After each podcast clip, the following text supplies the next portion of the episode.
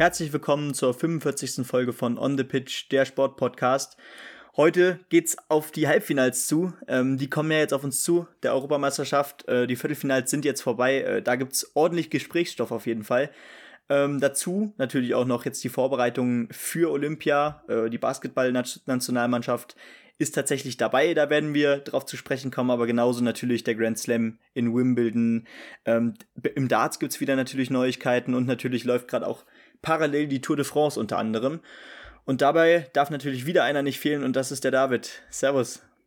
Hallo Benny. Ja, es ist wieder äh, Wahnsinn, was man alles verfolgen kann im Moment. Ähm, wir sind wieder fleißig am Parallel gucken. Einiges davon ist äh, für die Vorbereitung auf die Olympischen Sommerspiele in Tokio echt wichtig. Dazu kommt dann noch die Formel 1 und ähm, ja, gut, die Europameisterschaft im zweiten Teil, da werden wir noch drauf zu sprechen kommen. Aber ich denke, wir steigen einfach mit der äh, neuesten News sozusagen ein. Die komplette Olympiamannschaft ist ähm, nominiert worden von Team Deutschland. Das könnt ihr auch bei uns bei Twitter at onthepitch-pod äh, gerne mal einsehen. Da sind wir auch bei Instagram zu finden. Und äh, eine, eine Mannschaft ist da ganz besonders hervorgestochen. Obwohl mehrere eigentlich, aber wir kommen jetzt erstmal auf eine ganz bestimmte zu sprechen, Benny.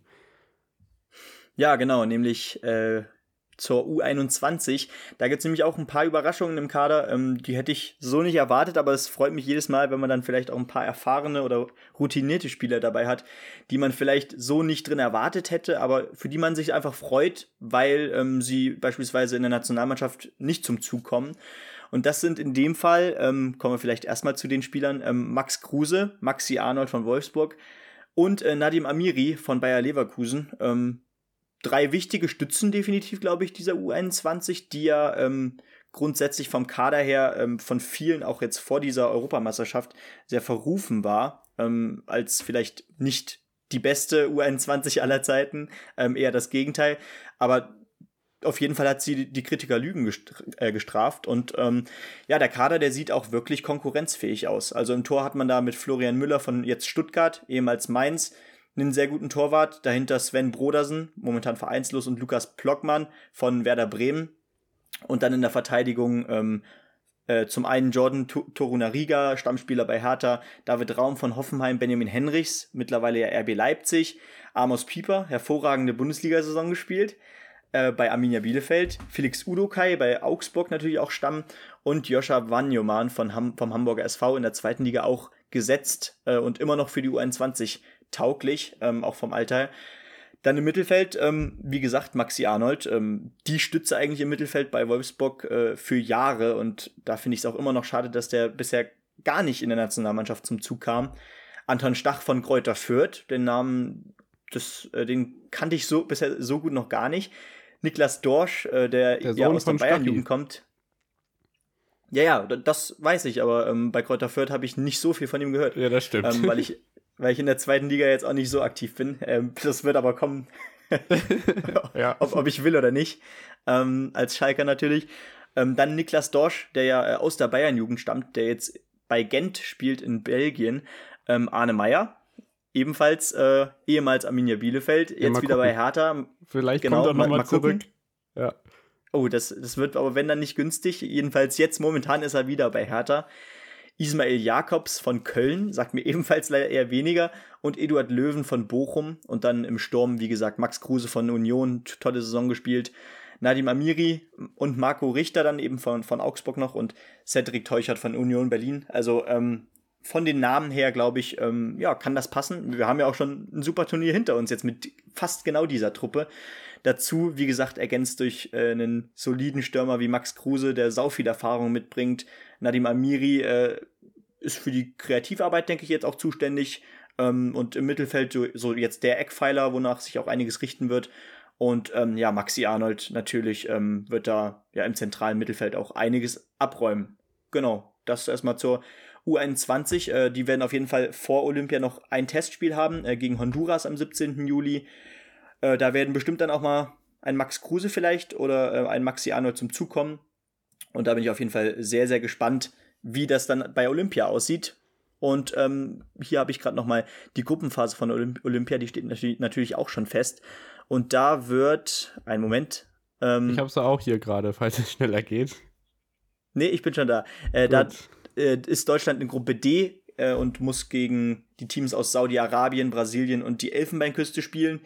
Also ein Weiterkommen sollte da definitiv möglich sein. Ähm, vor allem gegen Saudi-Arabien und die Elfenbeinküste, da muss man auf jeden Fall zwei Siege holen. Brasiliens Jugend natürlich, ähm, da muss man aufpassen. Ich kenne jetzt den Kader nicht, aber ähm, ich glaube, da können wir was erwarten. Aber grundsätzlich ähm, habe ich ein sehr gutes Gefühl und bin echt gespannt, was da unsere U21-Nationalmannschaft so erreichen kann. Es ist ja sogar die äh, Neuauflage des Olympiafinals vom letzten Mal, womit jetzt die Vorrunde eingeläutet wird, wenn ich mich nicht irre, ne? Ähm, das Spiel gegen mhm. Brasilien damals im Maracanã wird jetzt auch wieder die erste Paarung sein, die in Tokio dann äh, zu bestaunen sein wird. Beachtenswert dabei ist, am 23.07. beginnt um 13 Uhr die Eröffnungsfeier. Am 22.07. am Tag davor ist bereits das erste Gruppenspiel der deutschen Mannschaft gegen Brasilien. Ähm, generell alles zu humaner Uhrzeit, Gott sei Dank. Also Brasilien, Saudi-Arabien 13.30 Uhr und äh, Elfenbeinküste am 28.07. dann um 10 Uhr. Das kann man also alles verfolgen. Das ist sogar ein Wochenende, also trifft sich das ganz gut für die Gruppenphase. Ähm, aber zu der Zeit sind wir sowieso im Dauerstress und gucken überall auf äh, jedem Sportplatz, was da so in äh, Japan passiert. Genau. Wir freuen uns auf Definitiv. Olympia. Auf jeden Fall, wir sind dabei. Ja. ja, das wird auf jeden Fall ordentlich Action geben, die paar Wochen. Ähm, wird für uns auch nicht besonders einfach werden, das alles äh, so gut wie es geht, äh, natürlich auch für euch darzustellen. Aber da geben wir uns natürlich alle Mühe, um das auch ähm, vielleicht in ein paar Sonderfolgen nochmal extra zusammenzufassen. Absolut, da werden wir uns dann vom französischen Campingplatz melden und unter anderem aus News, äh, auch News aus, den, aus der Leichtathletik haben. Da geht es im Moment richtig heiß her. Ähm, wir haben schon einige Weltrekorde, die wir letzte Woche angesprochen haben, unter anderem 400 Meter Hürden der Damen. Jetzt ist äh, der nächste Uraltrekord aus dem Jahr 1992 gefallen. Wir hatten noch drüber gesprochen. Ähm, und das ist dann, glaube ich, am Dienstag passiert. Aber ich, ich glaube, wir, wir, rollen das Feld einfach von vorne auf. Am Dienstag war ein Meeting in Luzern. Da hat Johannes Vetter seine ähm, Wahnsinnsreihe, ich glaube, von äh, sechs Wettkämpfen in Folge ähm, im Sperrwurf ähm, weiter fortgesetzt, wo er mehr als 90 Meter wirft. Er hatte, glaube ich, in Kuotane in Finnland so an den 97 gekratzt. Äh, 98, 48 ist ja der Weltrekord. Also da im Olympiagold wird schwer, an Johannes Vetter da vorbeizukommen. Ähm, Julian Weber, der deutsche Meister, ähm, ja, pendelte sich so im Bereich der 85 ein. Ich glaube, mit dem kann man also auch rechnen, so als ähm, den zweiten Mann. Und ja, je nachdem, wer dann dahinter dabei wird, dann der dritte Mann noch bestimmt. Wir könnten da natürlich auch nochmal auf den Olympiakader verweisen. Wer natürlich nicht dabei ist, hatten wir auch schon erwähnt, ist Thomas Röhler. Ähm, ja, der amtierende Olympiasieger. Am Donnerstag war in Oslo dann Diamond League Meeting. Das ist ja sozusagen die höchste Leichtathletik-Meeting-Serie, die es überhaupt gibt. Die könnt ihr diese Saison exklusiv bei Sky verfolgen.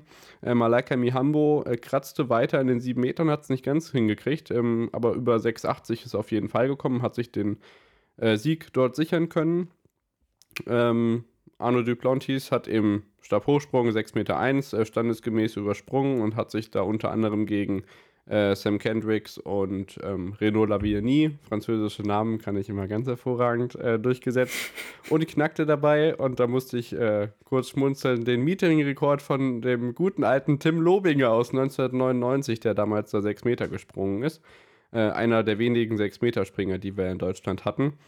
Und den Abend überragt hat ein Heimweltrekord. Carsten Warholm, ähm, vielen noch bekannt vom von der schönen Collage von Der Schrei, als er in äh, Rio 2016, glaube ich, ähm, zum Sieg gelaufen ist, ähm, hat den 400 Meter Hürden-Weltrekord geknackt von äh, Young aus 1992. Der stand bei 46,78. Letztes Jahr war Warholm schon 76,87 gelaufen. Ray Benjamin bei den US Trials ist 46,83 gelaufen. Und jetzt, äh, Carsten Warholm hat es geschafft, äh, das Ganze nochmal um 800 zu verbessern. Mit 76,70 stellte er jetzt einen neuen Weltrekord auf und hat selber sogar gesagt, vielleicht kann ich Olympiagold nur gewinnen, wenn ich überhaupt Weltrekord laufe, weil Benjamin natürlich jetzt dann auch zusammen mit ihm antritt. Das Ganze wird das erste Mal jetzt am kommenden Freitag in Monaco passieren. Da treffen die beiden aufeinander. Am Sonntag hatten wir allerdings noch ein Diamond League Meeting. Das Ganze war dann in Stockholm. Äh, Gesa Felicitas Krause ist da noch mit dabei gewesen und hat ihre persönlich drittschnellste Zeit ever gelaufen und ist unter 9 Minuten 10 geblieben bei, unter, äh, bei den 3000 Meter Hindernis der Damen. Äh, da wird es natürlich schwer, den Olympiasieg zu holen, weil da die Afrikanerinnen noch deutlich äh, vor ihr waren. Die sind, glaube ich, so mit 9,3 ins Ziel gekommen. Malaika Mihambo hat erfreulicherweise die 7 Meter geknackt, allerdings mit äh, 2,6 Meter pro Sekunde Rückenwind. Das war dann nicht ganz gültig. Und die Besonderheit ist ja noch, dass ähm, die sechs Weitsprungdurchgänge nicht alle immer den sechsten Sprung machen dürfen, sondern nur die besten drei. Und da konnte sie sich dann genau nicht durchsetzen. Da landete sie bei 6,77 Meter, während äh, Spanovic aus Serbien mit 6,88 Meter dann das Ganze für sich entscheiden konnte. Äh, Duplantis äh, hat noch einen Zentimeter draufgelegt und 6,2 Meter übersprungen. Beide Male hat übrigens auch den Weltrekord nochmal angegriffen, hat aber jeweils drei Fehlversuche gehabt. Und auch bei den 400 Meter Hürden der Damen gab es wieder mal Megazeiten und da können wir uns gerade bei der Distanz, die eigentlich so ein bisschen in Verruf geraten ist, weil so ein bisschen wenig beachtet ist, zumindest kommt es mir so vor, die 400 Meter Hürden, das kann äh, sowohl bei den Männern als auch bei den Damen richtig spannend werden in Tokio und da freue ich mich ultimativ drauf. Also auch die äh, ja, olympische Disziplin schlechthin ähm, hält da einiges für uns bereit in Tokio. Aber es gibt ja noch mehr Sportarten, die dabei sind. Ja, genau. Also perfekter Übergang, besser geht's gar nicht. Wir bleiben nämlich bei der Olympia-Vorbereitung. Und aus deutscher Sicht erneut was Erfreuliches, ähm, denn die deutsche Basketballnationalmannschaft hat sich jetzt auf der Zielgeraden kurz vor Olympia doch noch für Olympia qualifizieren können. Äh, in, dem, ja, in dem Qualifikationsturnier, eigentlich so gesehen ja die letzte Chance, um sich im Basketball für Olympia zu qualifizieren.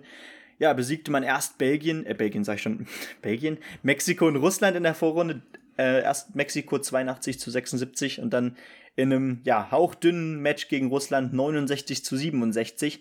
Ähm, und ähm, gerade der Sieg gegen Russland war hart umkämpft, äh, letzten Endes, ähm, aber gerade eben ja ziemlich spannend für die Russen, weil die Russen äh, mussten nämlich mit sieben Punkten Vorsprung gewinnen und ähm, deswegen hätte ihnen auch nicht gereicht, dieses Spiel knapp gegen Deutschland zu gewinnen. Und ähm, ja, sie, sie mussten sich halt irgendwie dann am Ende ähm, ja auf Gleichstand äh, bringen, um dann äh, letzten Endes noch in der Verlängerung diese sieben Punkte Vorsprung zu erlangen, um dann in die nächste Runde zu kommen. Und ähm, ja, das war echt ein strategisches Meisterwerk eigentlich am Ende, was äh, die beiden Mannschaften da ähm, ja abgeliefert haben. Und letzten Endes gewinnt hier Deutschland trotzdem ähm, gegen Russland, um dann ins Halbfinale gegen die Kroaten einzuziehen. Da gewann man dann relativ deutlich mit 86 zu 76, äh, zog dann ins Finale gegen Brasilien ein und auch das äh, ging eigentlich ja sogar fast mit dem deutlichsten Sieg dieses Turniers ähm, ja zum Sieg in Richtung Deutschland. Mit 75 zu 64 gewann man dann gegen Brasilien und ist somit tatsächlich bei Olympia dabei. Ähm, da gibt es aber auch noch eine News, äh, das haben wir eben auch nochmal gesehen, ähm, als wir die Kader durchschaut haben äh, für Olympia und da ist Dennis Schröder leider nicht dabei. Ähm, wäre natürlich an sich ein Schlüsselspieler. Ähm, David hat schon gesagt ähm, vor der Aufnahme, ja, Bushi meinte aber, der passt nicht so ganz ins Teamgefüge.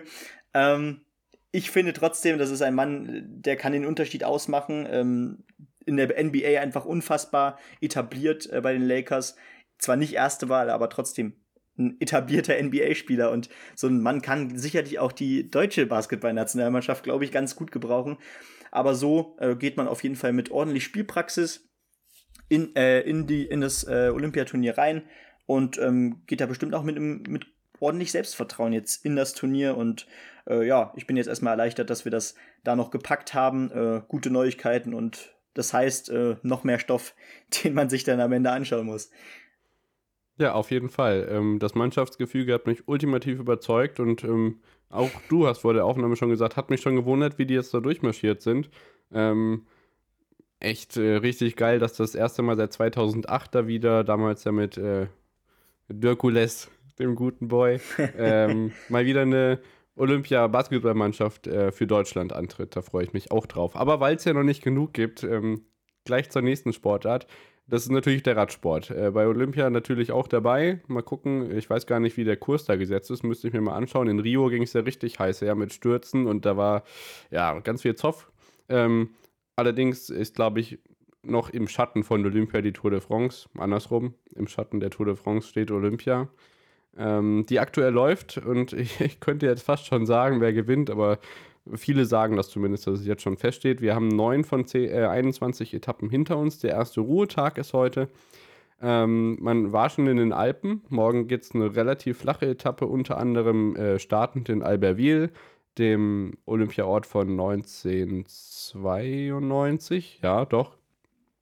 Ähm, bevor es dann am übermorgen, am Mittwoch, nochmal in die Alpen geht. Und zwar wird das erste Mal überhaupt der legendäre Mont Ventoux zweimal überfahren. Ähm, da gibt es noch so Schleife und dann wird der ganze Berg, äh, ja, ich weiß nicht, ob niemand von euch auf dem Schirm hat. Also oben kaum bewaldet und äh, sehr windig dann auch, teilweise damals auch legendär. Äh, Tom Simpson, der da mit einer, ja, wer weiß, was er alles im Blut hatte, aber beim Anstieg an diesem Berg verstarb. Aber ich glaube, das ist schon in den 60er Jahren gewesen oder so. Ähm, also ganz, ganz mystischer Berg der Tourhistorie. Das äh, erwartet uns auf der 11. Etappe. Ähm, keine Sorge, ich blicke auch noch gleich drauf zurück, was passiert ist, aber ich schaue erstmal gerade vorweg. Danach gibt es so leichte Überführungsetappen, bevor es dann langsam in Richtung Pyrenäen gibt. Unter anderem auf der 14. Etappe. Ähm, die startet in Carcassonne. Das wird natürlich auch wieder ein Paradebeispiel dafür sein, dass die Tour de France eben viel mehr ist als nur sportliches Großereignis, weil man einfach ganz viele Seiten von Frankreich gezeigt bekommt, ähm, die einem vor Augen führen, wie schön das ist. Und deswegen fahren wir natürlich auch im Urlaub nach Frankreich, aus dem wir euch dann natürlich von Olympia noch berichten werden. Aber wir blicken zurück auf die letzten Etappen. Auf der fünften Etappe gab es ein Einzelzeitfahren, das jetzt äh, im Angesicht der letzten Etappen nicht ganz so viel auch in der Gesamtwertung gemacht hat. Deswegen lege ich meinen Fokus jetzt auf Mark Cavendish. Der, ja, der alte Mann von der Isle of Man, oder man müsste eigentlich sagen Mark Cavendish, weil das mag ja eigentlich viel mehr, ähm, gewann die vierte und überraschenderweise auch noch die sechste Etappe, teilweise an Etappenorten, die überhaupt nur viermal in der Tourhistorie überhaupt dabei waren. Und er gewann halt drei von diesen vier Etappenankünften in diesem Ort. Das kann man sich überhaupt nicht vorstellen. Er steht jetzt bei zwei Etappen, äh, bei 32 insgesamt Etappensiegen bei der Tour de France und könnte da den ja, ewig unbrechbar als unbrechbar geltenden Rekord vom Eddie Merckx einholen. Ich glaube, ihm fehlen da noch fünf Genau, Merckx hatte 35, glaube ich, und dann fehlen nicht mehr viele. Also wer weiß, was passiert, vielleicht holt er sich ja noch welche. Und da muss man auch sagen, ich glaube, bei den Sprintern ist es so, wenn die einmal Blut geleckt haben und eine Etappe sich holen, dann holen sie meistens noch eine zweite und eine dritte dabei, falls sie nicht irgendwie äh, am Berg zu langsam sind oder stürzen. Das war natürlich äh, ein großes Fest für die Radsportgemeinde. Auf der siebten Etappe, die war etwas welliger, ähm, ja, hat man gesehen, dass Primoz Roglic, der letztes Jahr Zweiter geworden ist, nach seinem Sturz auf der dritten Etappe ordentlich an Zeit verliert. Äh, Tadej Pogacar, äh, auch Slowene. Äh, Primoz Roglic war übrigens äh, vorher Skispringer. Ich glaube sogar ähm, Jugend-Europameister oder so. Auf jeden Fall ist er auch ganz cool, dass er da die Sportart so gewechselt hat. Ähm, Tadej Pogacar ist auf jeden Fall äh, gut weggekommen und hat das vor allem auf der achten Etappe dann bewiesen, die Dylan Toynes aus Belgien für sich entscheiden konnte. Da ging es dann richtig in die Berge. Äh, Tadej Pogacar setzte sich da mit einer ähm, Solo-Attacke so 32 Kilometer vor dem Ziel ab und ähm, ja, die ganze, der ganze Tourtross staunt schon, wer ihn überhaupt noch einholen soll. Auf der neunten Etappe gestern nach Tignes endlich konnte dieser Ort mal ohne Erdrutsch angefahren werden. Das sah letztes Jahr oder vor zwei Jahren auch noch anders aus. Ähm, sicherte sich Pogacar weiterhin noch mehr Vorsprung in der Gesamtwertung. Ähm, O'Connor gewann das Ganze dann unter anderem gegen Nairo Quintana, den kennt man auch. Ähm, also so langsam stellt sich da echt so ein ganz großer Vorsprung in der Gesamtwertung heraus. Stand jetzt ist es so, dass Pogacar 2 Minuten 5, äh 2 Minuten 1 vor Ben O'Connor führt und dahinter Rigoberto Uran, äh, Rasmussen, äh, Keldermann, die sind alle schon fünf, fast sechs Minuten dahinter und es gibt einige große Namen, die da riesigen Rückstand haben. Quintana zum Beispiel 24 Minuten auf dem 16. Platz, Wout van Art auf der 20 mit 27 Minuten, Bauke Mollema, Vogelsang, das sind, die sind alles unter ferner Liefen mit einer über einer halben Stunde Rückstand und also da muss ich jetzt schon in den Pyrenäen noch ordentlich was tun, dass da ähm, ja, Tadej Pogacar seinen Toursieg noch verliert. Wobei man natürlich auch dazu sagen muss, er hat die Erfahrung nicht, das gelbe Trikot zu verteidigen. Das musste er letztes Jahr überhaupt nicht. Er hat jetzt kurz vor Schluss das Ganze für sich entschieden. Ähm, in der Sprintwertung führt, ähm, und das freut mich ganz besonders, das zu sagen, Mark Cavendish vor Michael Matthews und Sonny Colbrelli, der beste Deutsche in der Wertung. Äh, lässt lange auf sich warten. Das sind Jonas Koch, Roger Klude und Ante Greipel, aber die sind alle in den 40er-Bereichen. Also da werden wir nichts sehen. Aller Marcel Kittel in der Nachwuchswertung ist äh, logischerweise auch ähm, Tadej Pogacar vorne und die Bergwertung führt Nero Quintana, aber da steht ja noch einiges bevor und ähm, ja, es ist ja erst Halbzeit und ich denke, damit gehen wir von Frankreich auf die Insel, auf den grünen Rasen zum Grand Slam nach Wimbledon, Benny. Genau, weil da wird ja auch wieder ordentlich was ja, für Olympia vorbereitet. Ähm, die Form wird schon mal ausgetestet. Äh, wer ist der Favorit letzten Endes? Dann auch in Tokio. Ähm, wird man sehen müssen, äh, wer sich da jetzt noch beweisen kann.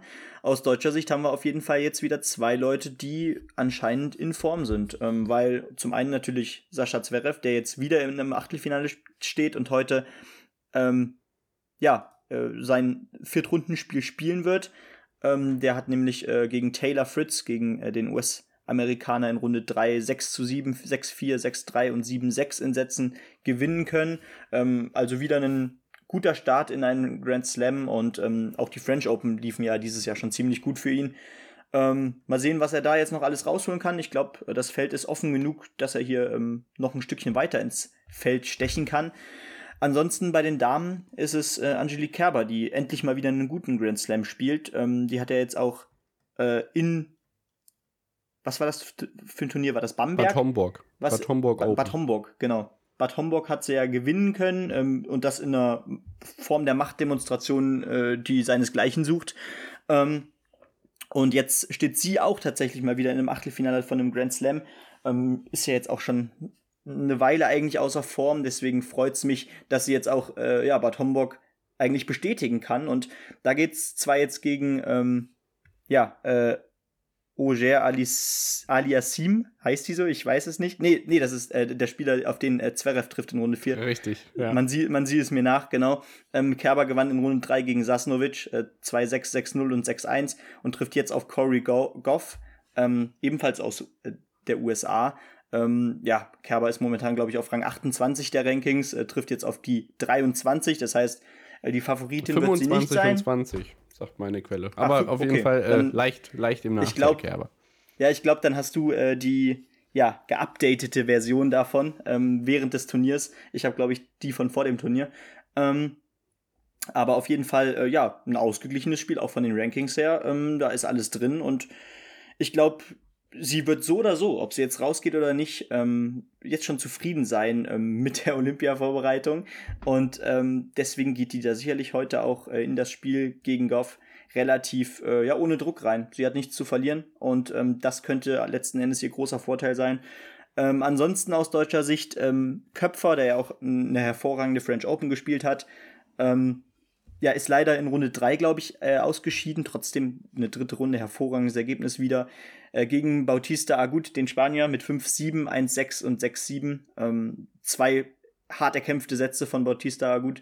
Aber ähm, letzten Endes hat es leider nicht gereicht. Aber gegen einen Top-10-Spieler wie den Spanier muss man auch erstmal gewinnen. Und ähm, ja, so geht's dann langsam auf Olympia zu. Äh, genau, vielleicht noch der, äh, ja, wenn wir schon in Wimbledon sind, muss man vielleicht auch nochmal Andy Murray erwähnen. Äh, der ist in Runde 3 ausgeschieden gegen äh, Shapovalov, also gegen den Kanadier auf Rang 10 der Rankings. Ähm, aber aus dem Nichts mal wieder eine dritte Runde bei einem Grand Slam erreicht. Ähm, ich habe jetzt lange nichts mehr von ihm gehört, bin ich ehrlich. Ähm, ich glaube auch, weil er echt viele Grand Slams nicht mehr mitgespielt hat oder grundsätzlich eben auch die kleinen Turniere, ähm, ja, da tritt er, glaube ich, mittlerweile ein bisschen kürzer. Äh, aber trotzdem ein äh, solides Ergebnis. Ich weiß jetzt auch gar nicht, ob er bei Olympia ehrlich gesagt dabei ist, aber ich gehe mal schon stark davon aus. Ähm, aber ja, so kann man auf jeden Fall in Olympia starten, auch aus deutscher Sicht. Ich bin gespannt, was die Woche noch passiert, denn am Sonntag steht ja das Finale an und vielleicht ja auch mit deutscher Beteiligung dann. Wer weiß, wer weiß. Äh, ich will jetzt nicht sagen dasselbe in grün, aber vielleicht ist Andy Murray ja der Mark Cavendish in weiß. Wer weiß. So. ähm, ich habe gerade mal bei den Doppeln reingeguckt. Bei den Herren ist da niemand mehr dabei. Äh, Laura Siegemund hat ihr Achtelfinale mit, äh, zusammen mit einer ähm, Russin gegen zwei Japanerinnen verloren. Und im Mixed ist Kevin Krawitz in der zweiten Runde mit dem Walkover. Also er ist noch im Turnier. Mal schauen, vielleicht geht da ja auch noch was. Ähm, nimmt man immer so ein bisschen gar nicht wahr, leider, die Doppel. Äh, wobei das natürlich nochmal ein ganz anderes Flair hat beim Tennis. Äh, natürlich steht aber das Einzel im Vordergrund. Ja, ähm, Olympia-Vorbereitung hin oder her. Es gibt noch mehr an Sport, was wir für euch äh, bereithalten. Jetzt geht es weiter mit dem ähm, ja, großen Preis von Österreich, ähm, der Formel 1. Letztes Jahr war äh, letzte Woche. Letztes Jahr war der natürlich auch. Das erste Mal überhaupt. Äh, letzte Woche war der große Preis der Steiermark. Ähm, wir hatten zwei Rennen hintereinander auf dem Red Bull Ring in Spielberg in Österreich und dieses Mal sicherte sich erneut Max Verstappen den Sieg Und er ist damit der erste überhaupt, der äh, drei Siege in einem Formel-1-Rennen innerhalb von 15 Tagen agiert, weil das hat bei einem Triple-Header, die es ja bisher noch gar nicht so häufig gab, zum Glück, weil das ist absolutes, äh, absoluter Horror für alle Teammitglieder, die sowieso kaum noch zu Hause sind und dazu noch so wenig verdienen. Ähm, also jetzt Mechaniker zum Beispiel. Ähm, ja, ist er der Erste und zeigt echt, ähm, dass sich Mercedes warm anziehen muss im Kampf um den WM-Titel. Äh, Gerade im Einzel rennt Verstappen oder fährt besser gesagt äh, Verstappen Hamilton jetzt ein bisschen davon. Ähm, dieses Wochenende sah es so aus, dass er sich auch die äh, Pole Position sichern konnte. Max Verstappen vor Lando Norris, Perez, Hamilton und Bottas, die beiden Mercedes nur auf 4 und 5. Ähm, ja, also auch da hat sich schon angedeutet, dass es ein bisschen so weitergehen kann wie am restlichen Wochenende. George Russell wieder einmal, auch letzte Woche schon erwähnt, äh, mit der Chance, Punkte zu holen, ist von 8 ins Rennen gegangen. Vor den beiden Aston Martins, Stroll auf 9 und äh, Vettel, der von 11 ins Rennen gehen musste, nachdem er drei Positionen Strafe bekommen hat, nachdem er Alonso im Qualifying behindert haben soll. Ähm, Charles Leclerc nur auf 12, also da der Ferrari ein bisschen schwächer. Und äh, Mick Schumacher konnte in der Quali mal wieder seinen Teamkollegen mit einer halben Sekunde schlagen und äh, startete von Platz 19 im Rennen, das ja doch von durchaus vielen Strafen geprägt war, wo man sich jetzt ein bisschen fragt, was ist mit der ähm, Maßgabe Let Them Race, die äh, der Rennleiter Michael Masi ja doch mal verkündet hatte, gab es doch ein paar ja, Knaller, wo dann zum Beispiel ähm, Perez und Norris daran beteiligt waren, sich gegenseitig durch die Kiesbetten Österreichs zu schieben. Das ist häufiger mal passiert. Insgesamt hat Sergio Perez äh, zweimal fünf Sekunden Strafen bekommen. Lando Norris hat auch eine bekommen. Die musste er beim Boxenstopp absitzen. Wir hatten dann äh, teilweise auch nach dem Rennen noch Strafsekunden. Fünf für Yuki Tsunoda, fünf für Lance Stroll. Äh, Kimi Räikkönen 20 Sekunden, weil der sich in der letzten Runde meinte, äh, Sebastian Vettel im Rückspiegel ignorieren zu müssen ähm, sodass Sebastian Vettel gar nicht mehr ins Ziel fahren durfte oder konnte. Äh, Latifi hat auch 30 Sekunden bekommen, genau wie Nikita Mazepin, also da wurde ordentlich ausgeteilt. Ich glaube, elf Fahrer von den 20 wurden nach dem Rennen zur Rennleitung hin zitiert. Also da könnt ihr euch gerne nochmal die Zusammenfassung angucken und vor allem auch durchlesen, was da nach dem Rennen noch alles äh, an Strafen verteilt wurde. Das ist jetzt eigentlich so viel, dass man das hier gar nicht im Detail erst aufdröseln kann. Eine Sache kann man allerdings festhalten, nämlich dass Hamilton lange Zeit durch Lando Norris äh, aufgehalten wurde und damit auch ja, Valtteri Bottas den Weg geebnet hat, dass dieser eben nicht Lewis Hamilton vorbeilassen durfte oder sollte oder musste, je nachdem, wie man das sagt. Ähm, Valtteri Bottas sicherte sich am Ende tatsächlich den zweiten Platz hinter Max Verstappen, der sich auch die schnellste Rennrunde sichern konnte. Und auf dem dritten Platz erfreulicherweise und trotz der 5-Sekunden-Strafe ähm, vor Lewis Hamilton auf Platz 3 Lando Norris. Carlos Sainz schlägt wieder einmal seinen Teamkollegen äh, Charles Leclerc 5 gegen 8. Äh, Perez kommt äh, dank der Zeitstrafe nur auf Rang 6 und dadurch wird er mit Sainz mit äh, 0,771 Sekunden und da sieht man mal wieder, wie eng das doch ist, ähm, Rückstand nur Sechster, Ricciardo auf 7, Leclerc hatte ich auf 8 schon gesagt, Gasly auf der 9, Alonso auf der 10, Russell verpasst mal wieder die Punkte. Es ist äh, zum Schreien ungefähr so, wie äh, Nico Hülkenberg vergeblich versucht hat, damals immer ein Podium zu erreichen. Äh, mal schauen, vielleicht wird das diese Saison noch was. Sebastian Vettel, wie gesagt, äh, kommt dann noch trotzdem vor Mick Schumacher ins Ziel, beziehungsweise wird so gewertet. Dieser wird 18. Vor Nikita Mazepin, Esteban Ocon war der einzige Ausfall und das Ganze geht weiter in zwei Wochen mit dem großen Preis von Großbritannien. Komplett ohne Rahmenprogramm stand jetzt, weil das aufgrund der Corona-Pandemie abgesagt ist, aber gleichzeitig wird der große Preis von Großbritannien auch voll ausverkauft sein. Das Formel-1-Rennen hat, äh, ich glaube, 100, 140.000 Zuschauer. Sind da äh, volle Pulle ausgelastet in Silverstone, also kann man sich über die 60.000 in Wembley durchaus aufregen die wir in der zweiten Podcast-Hälfte noch beleuchten werden. Aber ja, was da in Silverstone in zwei Wochen steigen soll, das ist nochmal eine ganz andere Hausnummer. Ja, soweit zur Formel 1 und ähm, ich denke, dann gehen wir in eine Sportart, die nicht ganz so viele Leute in ihre Sportarten kriegt, aber durchaus beachtenswert ist. Willkommen beim Darts, Benny. Ja, da müssen wir uns halt äh, die Aufmerksamkeit erkämpfen, ne? Und dafür bin ich ja hier.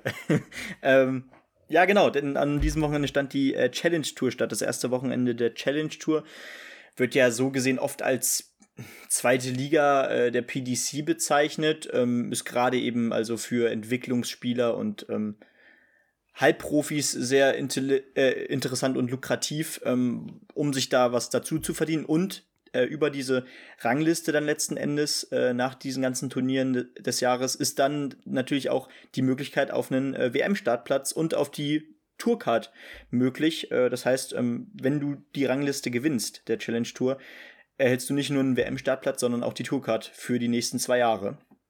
Ähm, heißt, du hast die Chance als Halbprofi hier auch wirklich groß rauszukommen.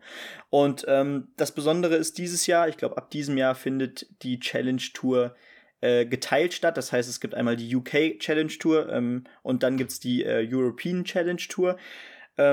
Und das wird halt, glaube ich, relativ gleich gewertet. Ähm, das heißt, äh, in beiden Ranglisten jeweils gibt es dann einen Startplatz für die WM und einen für, ähm, ja, für die Tourcard dann für die nächsten zwei Jahre. Ähm, ich weiß nicht, ob das jetzt weiter so durchgezogen wird nach der Pandemie oder ähm, ja, ob das dann ähm, wieder zusammengelegt wird. Aber grundsätzlich finde ich das Konzept auch gerade aufgrund der Pandemie ziemlich gut. Ähm, und ähm, ebenfalls finde ich sehr gut, dass eben an diesem Wochenende wirklich direkt sechs Turniere gespielt wurden. Das heißt, Freitag, Samstag, Sonntag jeweils zwei Turniere. Ähm, ja, war natürlich ein anstrengender Tag für die Spieler, aber ähm, dadurch musst du eben die Spieler nicht äh, mehrfach ähm, ja, zum Reisen bringen, so gesehen. Und ähm, dementsprechend gibt es, glaube ich, auch dieses Jahr nur zwei Wochenenden ähm, mit Challenge Tour äh, Turnieren. Äh, dementsprechend danach aber insgesamt schon zwölf Turniere gespielt. Das heißt, ähm, vielleicht ist dieses Konzept dieses Jahr gar nicht so schlecht. Ähm, letzten Endes war es aber aus deutscher Sicht auch tatsächlich relativ erfolgreich ähm, und wir haben tatsächlich etwas Historisches, ähm, denn es gibt jetzt den ersten Spieler jemals, den ersten deutschen Spieler jemals, der ein Challenge Tour Event gewinnen konnte. Äh, der Mann heißt Steven Noster, äh, ist jetzt auch nach diesen ähm, sechs Turnieren äh, auf Rang 4 der Rangliste zu finden. Also da ist echt noch einiges nach vorne gut drin, äh, wenn er dann auch auftaucht bei dem äh, nächsten Wochenende. Ähm, das findet wohl in der zweiten Hälfte der Saison statt oder des Jahres statt. Ähm, und ja, das Besondere ist, dass der Mann ähm, gerade erst durch die Pandemie eigentlich bei Online-Turnieren immer wieder auftauchte, auch immer mal gute Ergebnisse ähm, ja, einfuhr, aber tatsächlich bei internationalen Turnieren ähm, noch nie so in Erscheinung tritt, auch weil er das, glaube ich, bisher relativ auf nationale Ebene ähm, gespielt hat. Aber ähm, das zeigt doch wieder, ähm, dass auch, naja, vielleicht auch Leistung in der oder während der Pandemie sich auszahlt und ähm, jetzt gehen die Turniere wieder los und äh, er konnte direkt äh, das vierte Turnier von sechs gewinnen. Ähm, und auch ansonsten gab es ähm, Deutsche, die sich echt, ähm, ja, die echt auf, auf sich aufmerksam gemacht haben. Zum äh, zweiten dann noch Lukas Wenig, der hat jetzt auch schon einige Players Championships, also bei der PDC mitspielen dürfen, weil er als Nach Nachrücker äh, fungierte. Ähm, denn er hat nämlich eine gute Q-School gespielt im Januar und ähm, hat eine Tourcard und knapp verpasst und ähm, dementsprechend äh, wurde er dann ähm, als Nachrücker eingeladen für die Spieler, die nicht kommen konnten zu den letzten Players Championships auf, in der PDC. Der ist jetzt auf Rang 6 der Challenge Tour ähm, und ähm, ja, konnte, glaube ich, drei oder vier Halbfinals auch einbuchen. Also da ging es leider nicht weiter, aber Rang 6 ist auch noch in Reichweite und Riccardo, Riccardo Pietreczko, ähm, auch glaube ich erst rund um die 30 Jahre alt, also hat auch noch eine Karriere vor sich möglicherweise, ist auf Rang 9 wieder zu finden. Ähm, ja, hat glaube ich auch drei Viertelfinals oder so gespielt. Ähm, ja, schön zu sehen, dass äh, jetzt auch Deutsche in der zweiten Liga, ich will es eigentlich nicht so bezeichnen, aber in der zweiten Liga des Dartsports ähm, ja immer erfolgreicher werden. Ähm, da finden heute übrigens auch noch die Qualifikationen für die ersten drei European Tour Turniere statt. Ähm, bin ich gespannt, ob sich da noch jemand oder aus deutscher Sicht äh, die Qualifikationen sichern kann. Ist natürlich auch immer ein guter Anreiz, weil man da schon in der ersten Runde 1000 Pounds bekommen würde. Genau, das erstmal zur Challenge Tour. Kleiner Monolog so, gehalten, aber ganz wichtig. Gut. So ein paar Sachen dazu noch. Ähm, du hattest ja mal erzählt, dass äh, José de Sousa zum Beispiel auch in eher ähm, Seitenweg in die äh, Spitzen des Startsports äh, vollzogen hat. Ist das auch der, den er gegangen ist? Oder zumindest vergleichbar äh? Nee, tatsächlich nicht. Der hat eher den Parallelweg über, ähm, ja, über den E-Dart-Sport äh, gemacht ähm, und mhm. E-Dart-Sport halt mit, mit elektro elektronischen Dartboards. Ja. Das wird vor allem, vor allem eher in Asien noch praktiziert. Ähm, da kannst du tatsächlich auch vom E-Dart-Sport leben. Das kannst du in Europa leider eher nicht. Ähm, und ähm, ja, das hat er lange Zeit gespielt, deswegen ist er auch äh, über Bull immer so gefährlich, weil man ähm, im E-Dart-Sport sehr viel über Bull spielt, auch beim Scoren. Okay, ja. Und ähm, ja, das ist so der Weg, über den er kam. Hat er sich dann über den, ähm, ich glaube, Southwest European Qualifier äh, für die WM dann mal qualifiziert, hat ein schreckliches Spiel gemacht, aber hat irgendwie den Hunger bekommen, irgendwie den Hunger bekommen, dann scheinbar doch mal sich bei der Q-School zu probieren und da hat es dann funktioniert. Und ja, seit eins, ein, eins bis zwei Jahren ähm, ist er nicht mehr wegzudenken aus der Weltspitze. Eigentlich Wahnsinn. Ja, dann habe ich nochmal ganz groß die Frage, wo? Ähm, erstens, äh, kann man diese Turniere, von denen du gerade sprichst, irgendwo sehen? Und zweitens, wo finden die statt? Ich hoffe ja mal ganz schwer, dass sie in Milton Keynes stattfinden.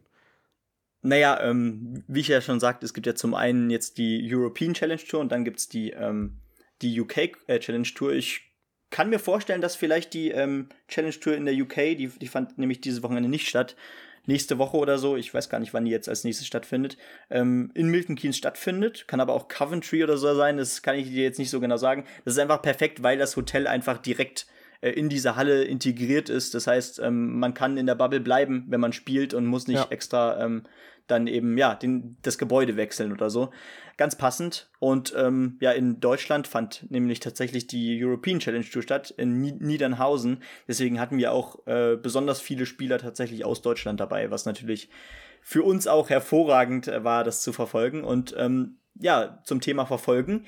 Das kann man alles im Live-Ticker immer bei Dart Connect äh, verfolgen. Äh, da kannst du jedes Spiel, also weil eben die, die lassen die Spieler auch von den äh, Spielern selbst dann immer schreiben von dem Verlierer ähm, mit Tablets, wo die das dann so gesehen direkt in die App eingeben und das dann ähm, ja auf dieser Software alles angezeigt wird, was da geworfen okay. wird. Das heißt, du kannst so gesehen ja. jeden Dart mitverfolgen und ähm, ja, das, wenn, solange du halt äh, kein Spiel tatsächlich gucken kannst, ähm, ist das echt eine hervorragende Variante, ehrlich gesagt. Ähm, da siehst du alle Stats, da siehst du die Doppelquoten, da siehst du äh, die Averages in jedem einzelnen Leck, das kannst du auch dann noch nachverfolgen. Also eine sehr gute App, Dart Connect, wenn ihr euch für Darts interessiert. Auch übrigens bei äh, den Players Championships in der PDC, wenn es kein, keine, keine TV-Übertragung gibt. Ähm, immer sehr interessant, ähm, das da alles zu verfolgen. Ja, sehr interessant. Dann ähm, denkt man sich, man kann den Sport nicht verfolgen, weil es keiner überträgt jetzt im Fernsehen, aber das ist ja durchaus möglich, das auch mit äh, gescheiten Live-Tickern zu machen. Ja, ich denke, wir haben einen ganz guten Einblick jetzt bekommen, was so alles äh, natürlich im Dartsport los ist, aber auch in den ganzen Sportarten, die uns äh, für die Olympischen Spiele bevorstehen. Äh, wir melden uns gleich nach der Unterbrechung wieder mit den Viertelfinalspielen der Fußball-Europameisterschaft, mit den äh, Tipps fürs Halbfinale, das uns morgen und übermorgen, Dienstag und Mittwoch äh, bevorsteht. Und äh, mit dem Hinweis, dass ihr gerne mal bei Twitter und bei Instagram vorbeischauen könnt, at onthepitch-pod ähm, bei beiden Seiten. Bei Instagram werden wir jetzt auch, ähm, haben wir zum Beispiel jetzt die letzten Tage gemacht, aktuell unsere Wochenpläne immer hochgeladen. Ähm, das heißt, wenn es mehrere äh, Wochenepisoden von uns gibt, dann seht ihr da, wann und was da besprochen wird. Ähm, bei Twitter sind wir natürlich immer live dabei mit äh, Sportereignissen, die wir in der Regel auch gerne mal so ein bisschen live mit äh, unsere Kommentare da lassen. Und ähm, ganz neu ist auch bei mir Coffee, da könnt ihr auch gerne mal vorbeischauen. Ähm, ich meine, was Equipment angeht, kann man immer gerne mal aufbessern. Und ja, ich denke, dann äh, danke für den ersten Teil. Wir hören uns gleich wieder. Es geht direkt weiter mit der Europameisterschaft. Bis gleich.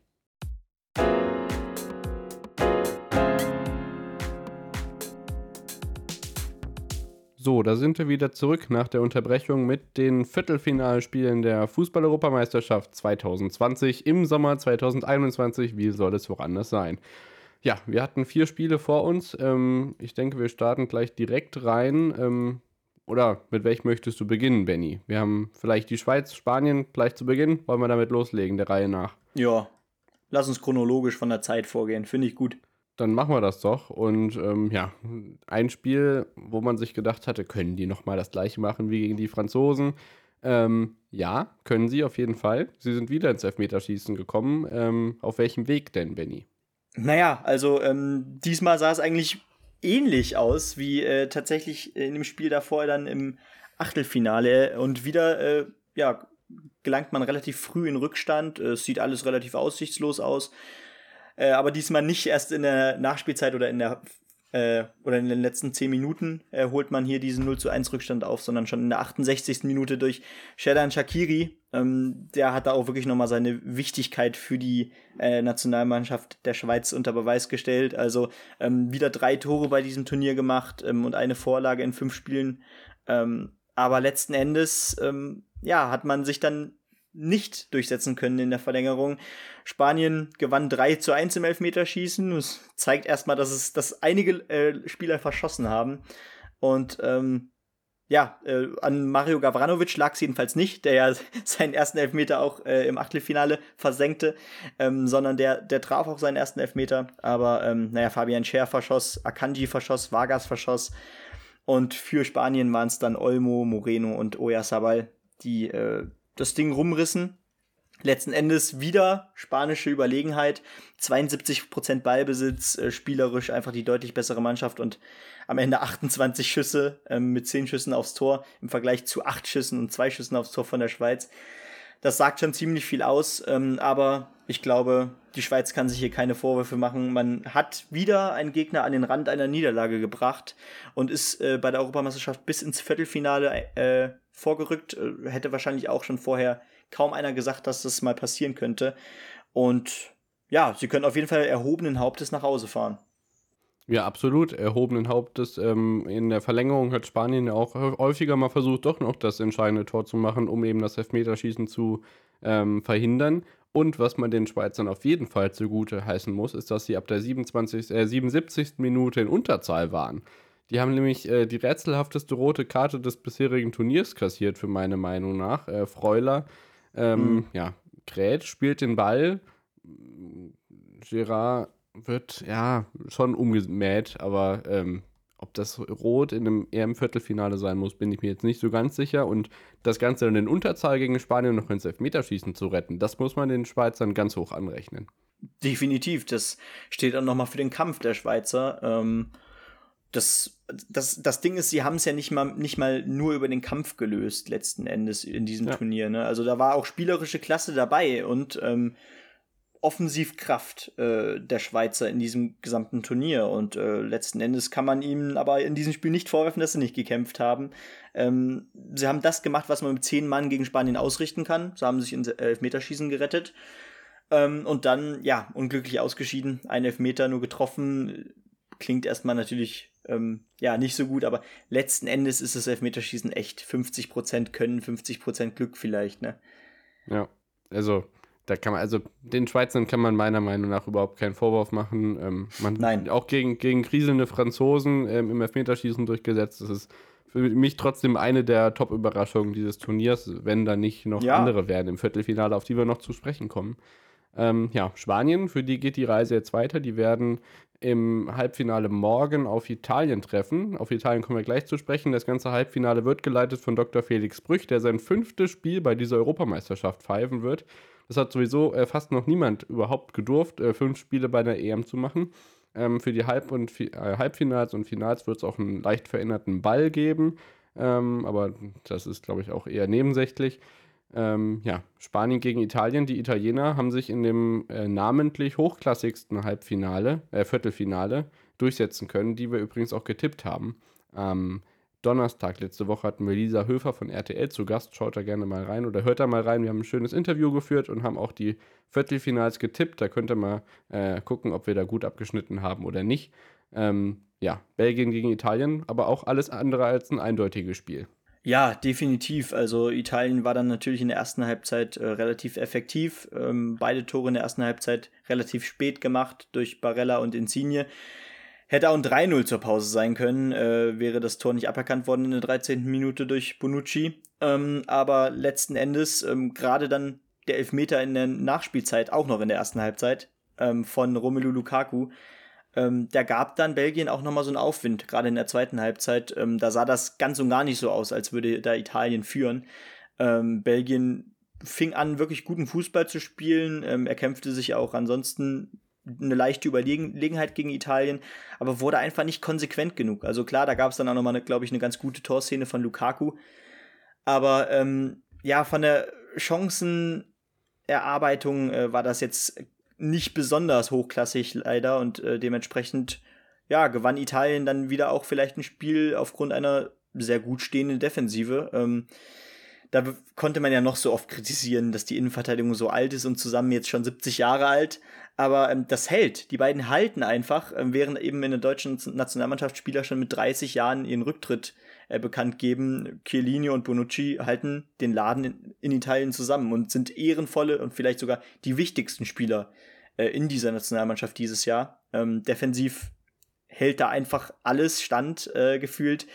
Und ähm, ja, deswegen gehe ich auf jeden Fall auch damit, dass Italien hier, ähm, denke ich, relativ verdient hier ähm, jetzt im Halbfinale steht und für mich auch äh, vielleicht der Favorit ist jetzt auf den Titel. Absolut. Haben sie auch von Anfang an den Anspruch vertreten. Widerspricht so ein bisschen der These, dass man in der Vorrunde nicht ganz so super agiert, um dann das Turnier zu gewinnen. Das wäre bei den Italienern nicht ganz zutreffend, meiner Meinung nach. Ähm, ja, das Alter wirkt sich natürlich so aus, dass äh, Bellaretti dann Cellini und Bonucci nicht mehr voneinander unterscheiden kann. Aber gut, dass der Sandro Wagner den neuen Unterhaching-Trainer an der Seite hat, der ihn dann korrigieren kann. Ja, du hast es angesprochen, wir dürfen es nicht unerwähnt lassen. Toni Kroos hat den äh, Rücktritt aus der Nationalmannschaft erklärt. Ähm, wenig überraschend, hat er ja nach äh, der Watutinki-Ära in Russland 2018 schon angedeutet. Und ähm, ja, ähm, Legende, Querpass Toni, ähm, wird, glaube ich, als Mittelfeldmotor ewig in Erinnerung bleiben und ähm, ja, bei Real Madrid natürlich noch treue Dienste leisten und ähm, ja, hat echt eine Ära geprägt in der Nationalmannschaft, unter anderem gekrönt durch den Weltmeistertitel 2014. Definitiv, aber jetzt ist, also da muss ich auch ganz ehrlich sagen, das will ich auch gar nicht kritisieren. Ich meinte nur natürlich den Vergleich äh, zu den Italienern. Das ist Alles schon gut. Auch, in der, auch in der Breite der Spieler, die dann eben schon bei uns relativ früh zurücktreten, deutlich, dass äh, es in anderen Ländern nicht so gehandhabt wird oder dass viele Spieler es eben eher als eine Ehre sehen, noch länger eben für die Nationalmannschaft spielen zu dürfen. Weißt du? Das stimmt, ähm, bei, ja. Groß, bei Groß sehe ich natürlich auch tatsächlich den Punkt, ähm, vielleicht ist das gar nicht so schlecht, ähm, dass er jetzt auch im Rahmen des Umbruchs, hoffentlich, der jetzt kommt, mit äh, Hansi Flick, ja, jetzt ebenfalls ähm, zurücktritt, ähm, dass da eben was Neues entstehen kann. Wir haben viele junge Talente, die jetzt ja auf ihre Chance warten, die Bock haben und die hungrig sind. Ähm, und Toni Groß hat äh, treue Dienste geleistet, definitiv, ist Weltmeister geworden, mehrfach im Halbfinale gewesen. Alle Spiele unter Yogi Löw gemacht und ähm, alle 106. Und äh, ja, vielleicht ist es auch einfach als Zeichen und als Symbolkraft ebenfalls nicht so schlecht, dass er jetzt mit Yogi Löw äh, ja die Fahne hisst. ja, das stimmt. Und auf der anderen Seite ist es auch nicht so schlimm, weil seine Position im Vergleich zu denen von den Leuten, die ja schon rausgeworfen wurden und jetzt wieder ins Boot geholt wurden. Auf den Positionen gibt es ja durchaus gleichwertige Ersatzspieler. Also es muss ja jetzt nicht ja. Chan sein, aber Leon Goretzka und Josua Kimmich kann man da auf jeden Fall äh, auf einem Niveau mit Toni Groß sehen, äh, in gewisser Weise. Und vor allem, weil die ja auch noch relativ äh, gut Steigerungspotenzial, denke ich, haben. Und Toni Groß, ähm, ja, also zeigt ja auch bei Real Madrid, wir haben in den Champions League-Spielen ja immer schon von seinen äh, Vorlagen geschwärmt. Ähm, ja, also danke, Toni. Und äh, ich denke, wir machen weiter mit den zweiten oder der zweiten Hälfte der Viertelfinals mit den Samstagsspielen. Ja, mit dem Spiel äh, von den beiden Mannschaften, die man da eigentlich gar nicht erwartet hätte. Ähm, Schick gegen Dolberg, könnte man sagen. Oder mit anderen Worten, Tschechien gegen Dänemark.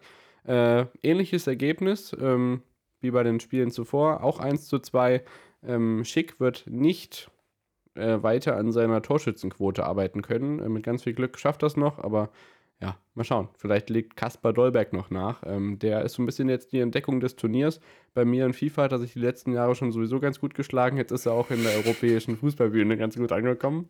Ähm, Dänemark zieht tatsächlich ins Halbfinale ein.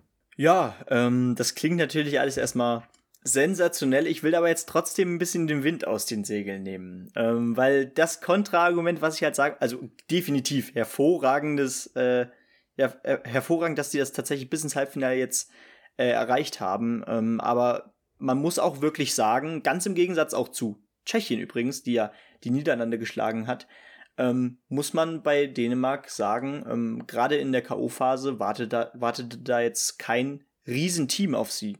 Also man hat Wales deutlich geschlagen, zeugt definitiv von, von Respekt. Jetzt auch deutlich, ähm, nicht deutlich, man hat knapp gegen Tschechien 2 zu 1 gewonnen, auch beide Spiele definitiv verdient gewonnen. Aber ähm, dass man jetzt sagen kann, okay, man hat jetzt bis ins Halb, man ist jetzt bis ins Halbfinale vorgerückt und hat mehrere Top-Teams geschlagen, das ist natürlich nicht passiert. Dementsprechend muss man da jetzt abwarten. Genau, Vergleiche Schweiz. Ähm, aber deswegen muss man da ja natürlich jetzt abwarten, wie das jetzt ähm, im Halbfinale dann zustande kommt. Äh, inwiefern kann man da jetzt äh, Paroli bieten? Gegen Belgien hat man natürlich schon einen Punkt geholt in der Vor. Nee, man hat verloren, glaube ich, gegen Belgien, ne? Ja, man hat gegen Belgien auch verloren.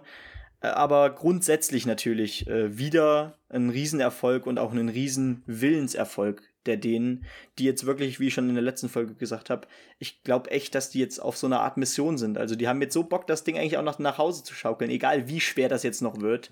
Ja. Aber ich, ich will nur ein bisschen, bisschen äh, die, ja, die, die, die Laune unten halten oder zumindest ein bisschen ja, realistisch drauf gucken. Die harten Brocken, die kommen halt noch, ne?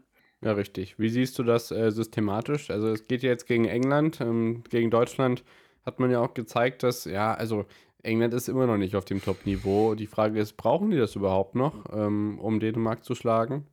Oder, also mit der Leistung, die sie gegen Deutschland gezeigt haben, weiß ich nicht, ob man gegen Dänemark äh, agieren kann, aber ich denke schon, also es ist ja jetzt wieder nicht, äh, also ich, ja, ich glaube, der Punkt mit den Gegnern ist schon ähm, echt äh, ausschlaggebend, weil es ist eben mhm. nicht Italien, die sie im Viertelfinale haben oder so. Ja, also definitiv glaube ich, ähm, dass England da vielleicht sogar noch eher das Team ist, was die denen schlagen können, weil die kommen definitiv mit Rückenwind so oder so, ne? Ähm, die kommen ohne ihren Top-Spielmacher, aber trotzdem einfach mit so viel Rückenwind und ähm, die, die konnten einfach ähm, den Verlust von Eriksen perfekt einfach ähm, ersetzen habe ich das Gefühl. Äh, Darmstadt hat ein gutes Turnier bisher gespielt. Dolberg ersetzt hier übrigens auch noch Josef Paulsen. Ähm, beziehungsweise hat Josef Paulsen gespielt im Viertelfinale? Ich weiß gerade gar nicht mehr. Ähm, ich, ich glaube nicht, ne? Nee. War nicht in der Startelf zumindest. Hat nicht, genau. Nee, hat, hat er auch nicht gespielt. Doch, er wurde in der 59. eingewechselt für Dolberg. Ähm, Paulsen hat ja im Achtelfinale, glaube ich, noch gefehlt. Aber ähm, das zeigt ja auch, dass sie mit Rückschlägen relativ gut klarkommen. Also man hat Spieler, man hat die, die wichtigsten Spieler sogar vielleicht kurzfristig oder langfristig verloren, langfristig dann bei Eriksen, konnte es trotzdem, ähm, kam trotzdem mit der Situation sehr gut klar. Und ähm, England hat natürlich jetzt auch gegen die Ukraine sich zumindest getraut, ein bisschen offensiver zu agieren. Man hat auch endlich mal einen Jaden Sancho spielen lassen. Von Anfang an sogar. Hey, da Wahnsinn. kann man schon mal klatschen. Gareth ähm, uns doch. genau, gegen, gegen die Ukraine kann man sich sowas auch mal trauen. Ja. Aber ähm, naja, grundsätzlich überzeugt mich England jetzt auch noch nicht so extrem klar. 4-0 gegen Ukraine gewonnen, aber ähm, Dänemark ist da auch trotzdem noch ein anderes Team als die Ukraine, habe ich das Gefühl. Ich, ich, ich kann England echt nicht einschätzen. Also es tut mir leid. Also von den äh, anderen drei Mannschaften, die jetzt noch im äh, Halbfinale sind, ist mal wieder England wieder das leichteste Los, was jetzt die Dänen vor sich haben. Ähm, ja, wer weiß, vielleicht. Nach dem Europameistertitel 1992, wer weiß, wie weit es noch gehen wird. Äh, bei uns hört es auf jeden Fall, wie weit es geht. Und ähm, ich denke, wir tippen die Achtelfinale. Ach Quatsch, ich bin, ja, wisse, so, so viel über England gesprochen die letzten Tage. Glatt das Ukraine-Spiel komplett außen vor gelassen. Ja, ich glaube, muss man nicht viel zu sagen. Also äh, 0 zu 4.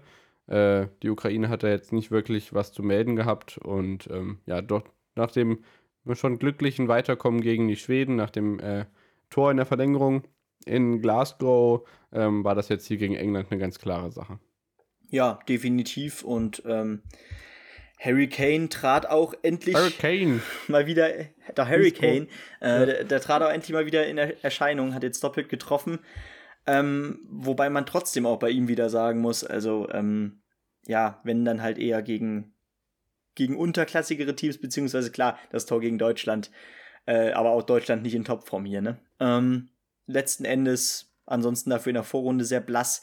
Vielleicht gibt das ihm einen Push, weil wenn er jetzt alle drei Tore ja in der K.O.-Phase gemacht hat, Achtelfinale und Viertelfinale, dass er jetzt auch gegen Dänemark ein gutes Spiel macht. Ähm, da hat bestimmt auch die Komponente Sancho ein bisschen geholfen. Da hat er vielleicht ein bisschen, ist er vielleicht auch ein bisschen mehr gefüttert worden. Aber ja, bin ich gespannt, wie sich das dann so im Halbfinale verhält. Ja, genau. Die Engländer kehren wieder äh, It's Coming Home auf jeden Fall, auch wenn sie den Titel nicht gewinnen. Äh, nach allen Spielen in Wembley wurde jetzt äh, 4-0 in Rom gespielt und natürlich die letzten drei Spiele dieses Turniers, ein Spiel um Platz 3, gibt es bei der Europameisterschaft nicht. Werden wir wieder in Wembley sehen vor, ja, höchstwahrscheinlich 60.000 Zuschauern und die Engländer werden wahrscheinlich auch vor 60.000 EngländerInnen gegen Dänemark spielen. Also aus Dänemark darf keiner nach Wembley kommen und äh, da muss man dann auf die dänische Gemeinde in London hoffen. Wer weiß, wie groß die ist. Äh, es wird äh, schwierig, sagen wir es mal so. Aber das ist sowieso alles ein bisschen, naja, ich glaube, darüber ist alles gesagt, was das Zuschauerthema äh, angeht. ja, definitiv. Ich habe auch letztens so einen Tweet gelesen. Ähm, das einzige oder der einzige, der jetzt hier bei, ähm, bei, bei äh, der EM gewinnt oder weiterkommt, ist die Delta-Variante. Delta das, ja. das ist, ist gar nicht mal so falsch, muss man ganz ehrlich sagen. Also, ja, auch in Deutschland jetzt wieder ein leichter Anstieg zu sehen, ähm, womöglich auch wieder aufgrund äh, der Briten. ich glaube, die, dem, haben über, ich hab, die haben eine Inzidenz knapp über 200, ne? Also das ist Das ist Wahnsinn, ja. Also das, ja, das äh, ist wohl auch ähm, dem Fußball jetzt zu schulden im Wembley. Äh, ja, Boris Johnson. Nee, wir wollen jetzt kein Politikgespräch anfangen. Wer, das lassen wir jetzt wer weiß, lieber. wie lange seine Gartenpartys noch veranstalten kann, um Harry Kane zu bejubeln, ne? So, ich glaube, da genau. kann man es belassen. Harry Kane, he scored again. Ach, herrlich. Ja, also ähm, Halbfinaltipps. Italien, Spanien. Ähm, ich bin beide Male langweilig und sage 2 zu 1 für äh, einmal Italien und auf der anderen Seite, ah, Wunschdenken. Nee, ich nehme doch England. ja, ich ähm, muss ja eigentlich im Tippspiel auch noch was gut machen. Ähm, ich bin da, glaube ich, von, ja genau, ich bin von 16 Leuten Elfter. Das geht besser. Ähm, ja, ich war das heißt, ich müsste ja eigentlich. Ja, ich glaube, ich müsste eigentlich auf Dänemark tippen. Aber ähm, bei Italien habe ich 3-2 für Italien getippt. Ich glaube, das wird ein ziemlich gutes Spiel. Ja. Hatte, glaube ich, erst 3 zu 1, weil ich dachte, jo, ähm, Italien, ob die jetzt zwei Gegentore fangen. Aber Spanien spielt schon sehr dominanten Fußball. Ob es dann für, auch für eine gute Chancenverwertung reicht. Ähm, kommt drauf an, eine, was, kommt drauf an, was Unai Simon mit seinem Fußor anstellt. Vielleicht lässt er nochmal Genau, das, ist bestimmt auch eine Komponente, die da mit reinspielt, definitiv. Ich glaube, Italien macht's und ich habe ja auch gesagt, ähm, nachdem Deutschland ausgeschieden ist, ich habe ja doverweise auf Deutschland getippt am Anfang, ähm, nachdem Deutschland ausgeschieden ist, habe ich gesagt, Italien macht das und dabei bleibe ich auch. Ähm, Im anderen Halbfinale England-Dänemark hätte ich jetzt tatsächlich auch 2-1 für England gesagt.